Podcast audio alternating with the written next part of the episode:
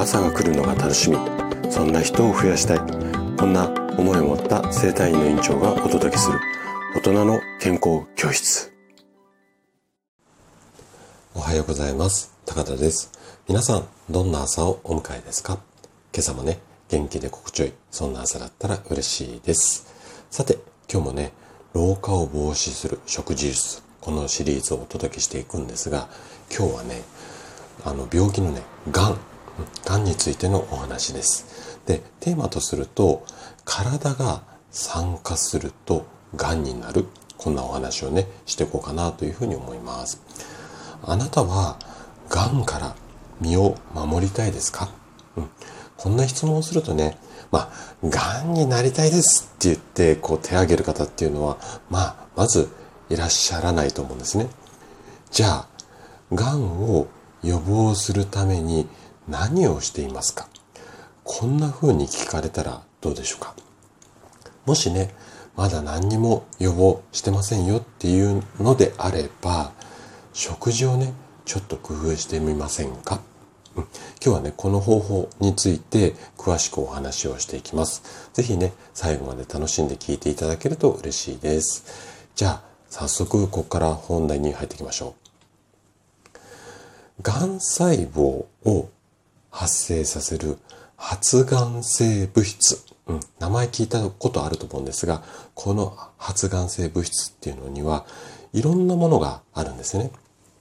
で、いろんなものがあるんですが、体の老化を招く活性酸素っていうのも、このうん発がん性物質の一つなんですよ。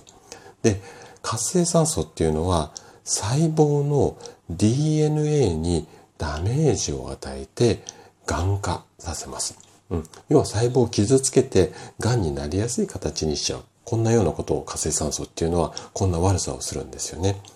じゃあ、この嫌な嫌な活性酸素、どうしたら体の中にできちゃうのかっていうことなんですが、えっ、ー、とね、まあ、細かく言い出したらキリがないんですけども、原因としては代表的なものが4つあります。まず、食品添加物。あとは、生活習慣の乱れ。あとは、食べ過ぎ。で、ここはね、ちょっと自分で意識するってなかなか難しいんですが、ストレスですね。この4つがね、大体、あの、メジャーなっていうか、発生要因として大きな部分です。で、私の生体院で患者さんに話をすると驚驚かれることも多いんですが、健康な人でも、まあ私も含めてなんですが、自分の体の中で毎日がん細胞って発生はしているんです。10とか20とか30ぐらいのがん細胞っていうのは毎日ポコポコ生まれるんです。ただ、がん細胞のほとんどっていうのは生まれても自分の中にある免疫細胞っていうのでやっつけて、要は無害化、あの、害がない状態にしているんです。なので、活性酸素から身を守る。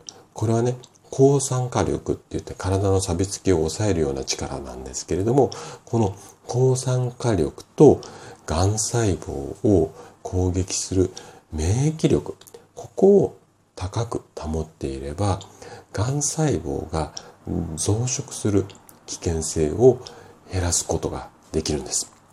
でこのあたりを食事で工夫できるので、この後ね、また、あの、今日以降、ちょっと詳しくお話をしていくんですが、ぜひね、あなたも、もしね、癌から身を守りたいというようであれば、食事の工夫、このあたりをね、していただけると嬉しいです。はい。ということで、今日も最後まで聞いていただきありがとうございました。番組の感想などね、お気軽にコメントいただけると嬉しいです。それでは明日の朝7時にまたお会いしましょう。今日も素敵な一日をお過ごしください。